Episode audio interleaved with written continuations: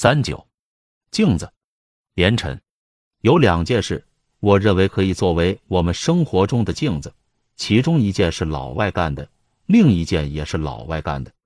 我把它们分数如下：第一件事，武汉市鄱阳街有一座建于一九一七年的六层楼房，该楼的设计者是英国的一家建筑设计事务所。二十世纪末。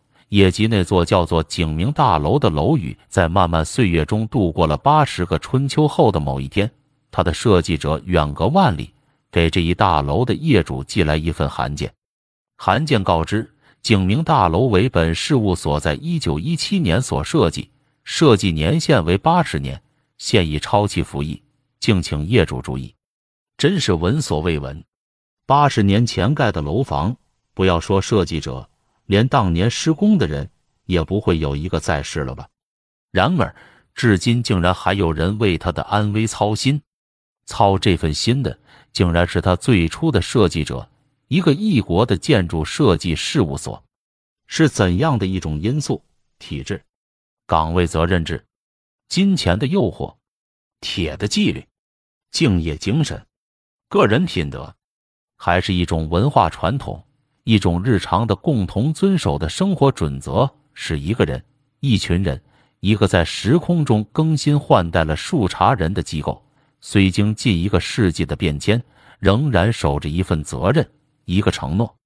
面对咱自己的豆腐渣工程，我一时竟不知该说些什么。第二件事，在东北地区滨州铁路穿越小兴安岭那条最长的隧道的山顶，有一座方方的石碑。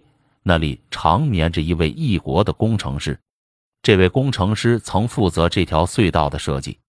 当工程进度由于意外没有按照预定时间打通时，这位工程师开枪自杀了。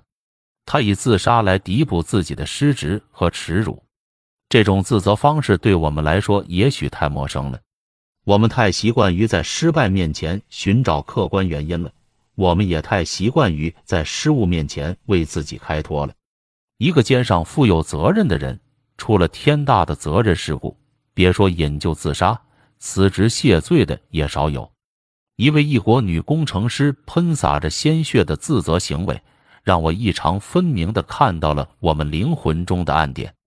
以上两个故事将是我后半生永不丢弃的镜子，既照我的言行，也照我的内心。我愿意把这两面镜子送给所有有自省精神的人。